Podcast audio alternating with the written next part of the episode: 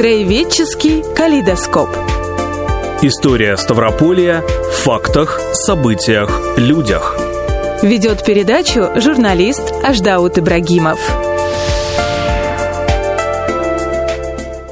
Добрый вечер, уважаемые радиослушатели. Сегодня мы с историком Алексеем Круговым будем говорить об основании Ставропольской крепости и о ее первостроителях. Вернемся, что называется, к нашим истокам. Наша крепость э, имела особое стратегическое значение при строительстве Азово-Моздокской укрепленной линии. Она контролировала окружающую местность между Калаусскими и Ставропольскими высотами, фактически прикрывала дороги на Дон, Царицын и Закавказье. По ним шло снабжение наших войск оружием, боеприпасами, провиантом, снаряжением. Кто, когда и почему решил, что надо строить вот эту Азово-Моздокскую линию, Алексей Иванович? Ну, дело в том, что на Кавказе шли постоянные войны, и огромная территория, огромная, вот 500 верст, да, в тогдашнем измерении более 500 километров, от Терека до Азова, она была никак не защищена от набегов. А набеги были частые. А, да, безусловно. И э, в связи с этим князь э, Григорий Потемкин принял решение основать линию крепостей – но он сам не мог принять такое решение, наверное. Нет. Это где-то там на самом верху решалось. Ну, нет, безусловно, императором. что. Но, э, понимаете как, вот этот сам непосредственный план, да, разрабатывал угу. он. То есть указ который подписывала Екатерина II. А Готовил подписа... проект указа, да? Да, проект указа. Так, современным ну, языком. Ну, собственно говоря, э, Екатерина II, она полагалась во всем на э, Потемкина в данном случае. И когда он представил ей этот самый э, проект, она его подписала 24 апреля 1777 года. Она подписала указ о создании новой Азово-Моздокской линии и даже выделила довольно значительную сумму денег – 50 тысяч рублей. А, Ее возведение этой линии было поручено астраханскому губернатору Ивану Варфоломеевичу Якобе. Причем сам Потемкин рекомендовал его императрице Екатерине э, как испытанного уже в пограничных делах начальника. То есть для него он уже был опытным Управленцем. Управленцем, да, но э, то, что мы знаем и то, что мы читаем э, о нем, э, это действительно был опытный боевой генерал, и со своей задачей он справился. Надзор за строительством вот этих самых фортификационных сооружений на линии осуществлял подполковник Иван Иванович Герман, Герман фон Ферзен. Это был отличный топограф и строитель. Он до этого участвовал в устройстве границ с Польшей, Финляндией, э, Ираном и даже успел побывать э, на Урале и Дону, где тоже отличился. И, кстати, его заприметила Екатерина, то есть не зря это бы он получил назначение суда. В дальнейшем, кстати, он стал генералом и прославился тем, что разгромил знаменитый турецкий корпус Батал-Паши в 1790 да, да, да, это году. Это, это вот он. Угу. Это вот он, но здесь нужен был опытный фортификатор. Его нашли. И им стал вот... Строитель оборонительных сооружений. Безусловно. Фортификатор. Алексей Иванович, вот я хотел бы прояснить для себя и для наших слушателей, естественно, э, такой вопрос. Долгое время считалось, да и сейчас многие считают, что один из самых известных и почитаемых э, полководцев во всей истории России, Александр Васильевич Суворов, был в числе отцов-основателей э, нашей крепости Ставропольской. Что вы скажете вот по этому поводу? Ну, безусловно, наш прославленный полководец Александр Васильевич Суворов. Его еще называли генерал вперед, при жизни называли. Э, он действительно бывал у нас в крепости, но он не является отцом-основателем, как бы нам этого не хотелось. Он не является. Не говорил он вот здесь быть нет, крепости, нет, да, такого не нет. было. Генерал Это он Якоби, генерал здесь, Якоби да? говорил, да, Якоби, где да, должна. Угу. А он, да, он э, по должности он объезжал веренные ему войска на Азово-Моздокской и Кубанской оборонительных линиях. И вот э, в 1778 году э, Суворов посетил Ставропольскую крепость, как вы правильно сказали, в качестве инспектора и нашел здесь семь эскадронов Владимирского драгунского полка при полковом командире и Хоперского полка, 140 семейств. Это были вот первые поселенцы будущего города Ставрополя. Первоначально это была крепость. И в 1779 году он еще раз э, посетил наш город, и об этом мы узнаем из его письма графу Румянцеву. И он сообщил в этом письме, что в крепости встречался с султаном Кайсанской Орды Аслан-Гиреем. Вот что он писал. «Султана всех стремлюсь всемерно содержать в содружестве словом и посредственно им мздой». То есть он проявил здесь себя не только как военачальник, но, но и как, как дипломат, грамотный да. управленец, как политический деятель. Говорят вообще из того, что вот я читал, он в целом остался доволен ходом строительства. Э, тем более э, командира Владимирского драгунского полка он знал лично, но нам неизвестно, сколько именно он пробыл в крепости, в Ставропольской. Скорее всего, это заняло у него не так много времени.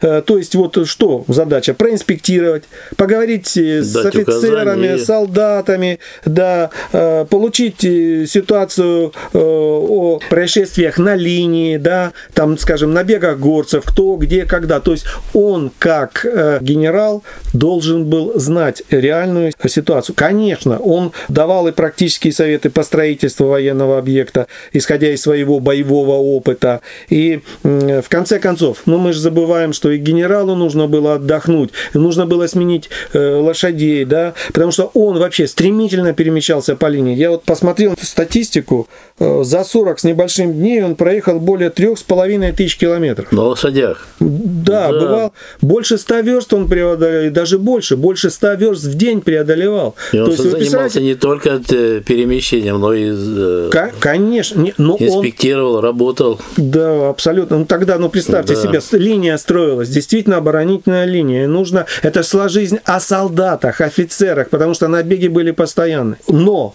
мы можем смело утверждать, что э, Александр Васильевич условно ходил по той вот, самой улице. Хотел спросить, да. есть у нас улица Суворова. Улица да, Суворова есть. имя великого полководца. Абсолютно. Да. Да, и он ходил там, то есть э, он э, был один, и фактически вот я для себя, значит, э, сделал вывод, что он был один из первых генералов, который видел собственными глазами Ставропольскую крепость, то есть как она выглядела. То есть реально мы до конца, может быть, и не понимаем, что там происходило, угу. как там вот сама крепость, да, да. вал. Но К сожалению, он не оставил описания. Суворов проявил себя на Кавказе и как э, военный, талантливый полководец, и, как мы уже сказали, как мудрый дипломат. Александр Васильевич организовал и наладил на Северном Кавказе войсковую и оперативную разведку, многое знал о передвижении противника и остался навечно в его э, преданиях и топонимике Северного Кавказа. Есть на Ставрополе и станица Суворовская, не только улица в городе Конечно. Ставрополе, но и станица Суворовская. Какая Изначально станица? она была интересна, вот история тоже карантинной. Э, казаки знали, что э, здесь некогда стоял лагерем сам Суворов, командир известный, ими, казаками почитаемый. Э, обратились хоперцы к самому государю императору с просьбой назвать станицу в память о пребывании всего полководца на Кавказе. Их просьбу, естественно, удовлетворили, и с 1835 года станица стала называться Суворовской. Да, абсолютно верно, в 19 веке. И я считаю, все сделали правильно. И добавлю только лишь, что к 200-летию Ставрополя на крепостной горе по проекту скульптора Петра Верховского был установлен бюст великого полководца. Кстати, я вот именно у этого памятника часто начинал и начинаю свои экскурсии, когда вот работал и со школьниками, и со студентами, потому что мы, э, несмотря ни на что, э, все-таки ставим этого выдающегося Причем очень удачная скульптура такая интересная. Да, да. Да, конечно. Талантливая работа э, скульптора.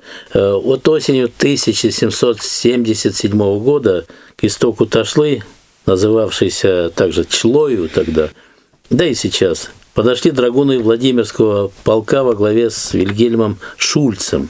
Как они добирались вот до Черного леса, где им было приказано построить вот эту нашу Ставропольскую крепость. Да, это был, я вам скажу, тяжелый переход. Проехали они много сотен километров. э, причем на лошадках, с обозом, с пушками. Ну вот представьте себе скрипучие телеги, бескрайние степи, воинственные горцы и больше ничего. Постоянно на чеку нужно было быть кругом могли быть враги. Зазевался, поймали, пленили. Э, хорошо, что если вы купили... Ничего не отрезали. Да, да, да. Да. А там как повезет. Времена какие были. Да, да, времена были там, собственно говоря, нужно было быть постоянно на чеку, потому что Кавказ не давал расслабляться никому. И, как вы правильно сказали, командовал полком Вильгельм Васильевич Шульц фон Аше Раден. По сути дела, это был первый военный комендант Ставропольской крепости.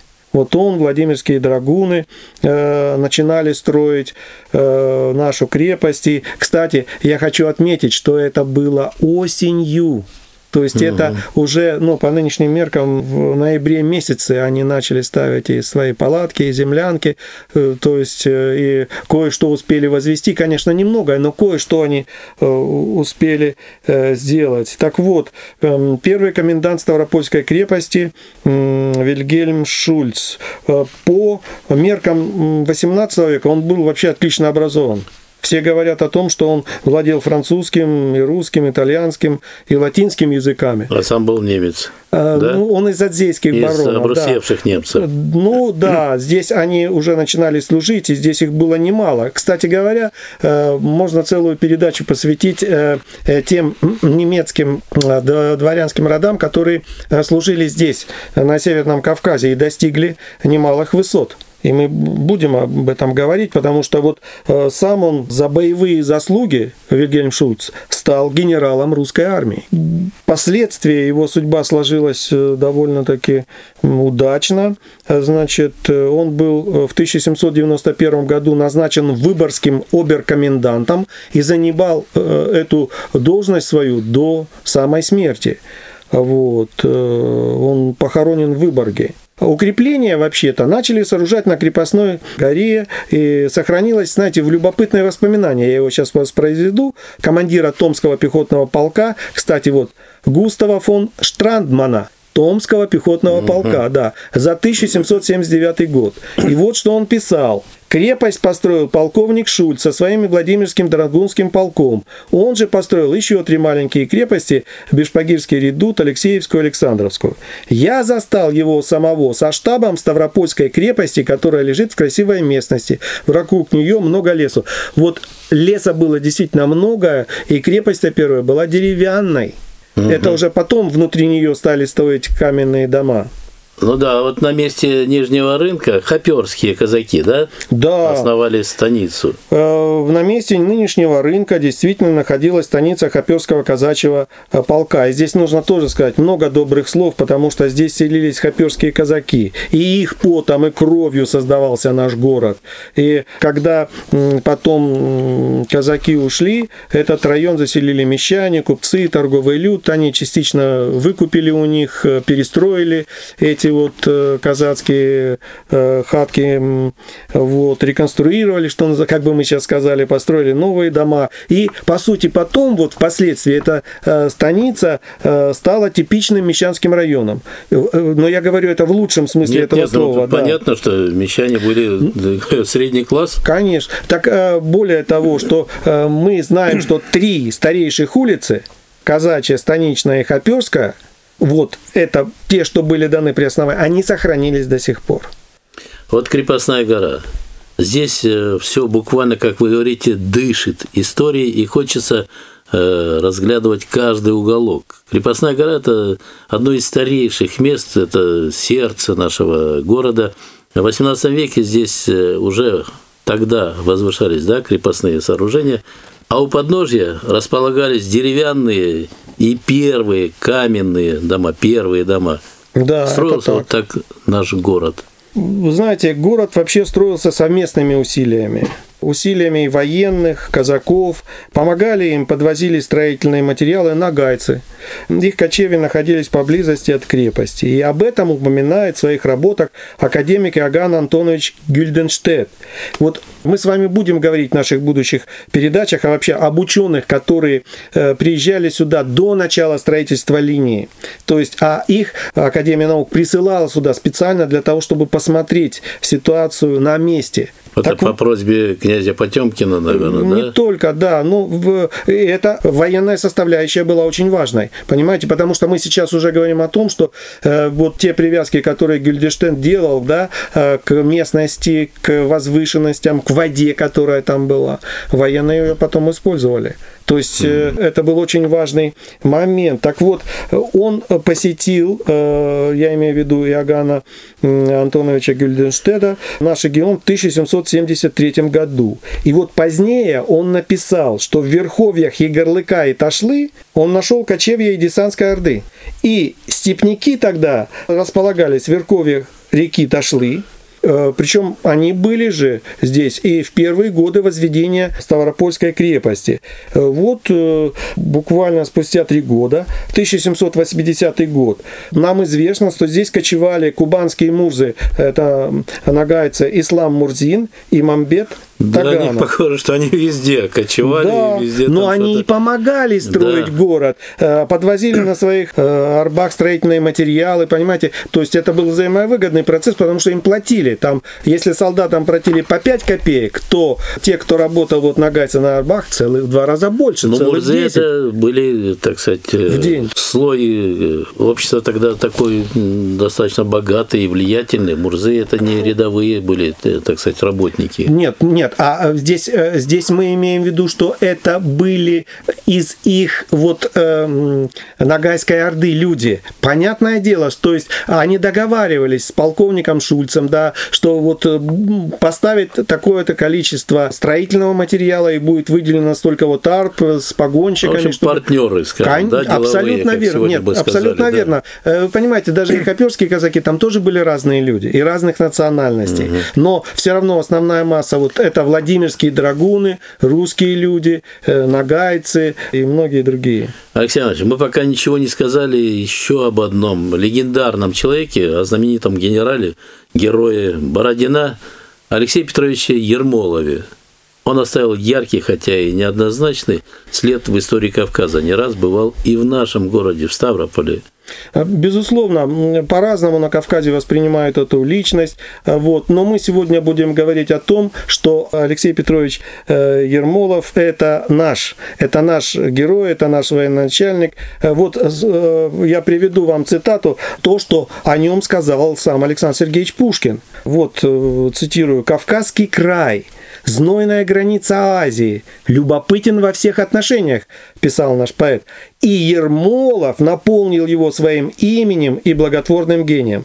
Дороги становятся час от часу безопаснее, многочисленные конвои излишними. Это там, где нельзя было проехать просто так, как тогда сам Пушкин писал, без оказии, то есть как они путешествовали. Мы будем с вами говорить с генералом Раевским. Оказия, то есть военный, целое подразделение солдат, да еще и с пушкой. Понимаете, без этого путешествовать было невозможно. Э, Ермолов э, считал, что Ставрополь на Кавказе – это особый тыловой город. И он бывал у нас здесь. Вот я процитирую его слова. «Это место сосредоточения всех боевых и жизненных запасов войск». То есть... Mm. Э, да, действительно, как тыловой город, тылово... Абсолютно верно. Боевые вот, порядки, на, да крепостной горе были построены э, специальные помещения, где хранилось военное снаряжение, э, боеприпасы, обмундирование. Но шла война. Армию да. необходимо было обеспечивать. И это э, ясно, потому что количество э, военнослужащих на Кавказе увеличивалось. И э, через наш город проходила важная транспортная артерия, соединявшая Россию и Закавказье. Причем военно-стратегическое значение города было очевидно. Здесь вот в гостинице на Итаке приезжали многие военные, останавливались, да, для того, чтобы участвовать в дальнейшем вот этих самых экспедициях на Кавказе. Да. Мне вспомнили стихи Михаила Василенко, ушедшего от нас. Прекрасные строки, я их часто в своих вот лекциях, экскурсиях э, использую. От столиц на расстоянии, невеликий, небольшой, город с греческим названием, город с русской душой. Действительно, город был с греческим названием, и бывая в Греции, я узнал, что там есть два города Ставрополиса и один э, поселок городского типа. То есть, а, а и они знают, что в Ставрополе есть такой город. Ну вот этими замечательными стихами, действительно безвременно ушедшего от нас нашего коллеги, талантливого поэта и журналиста, главного редактора газеты «Вечерний Ставрополь» Михаила Василенко, и завершим нашу сегодняшнюю передачу. С вами были историк Алексей Кругов и журналист Аждаут Ибрагимов. Прощаемся с вами, уважаемые земляки, на неделю – Встретимся с вами в следующую пятницу на радио «Маяк» Ставрополе 20 часов 5 минут. До свидания, всего вам доброго. До свидания.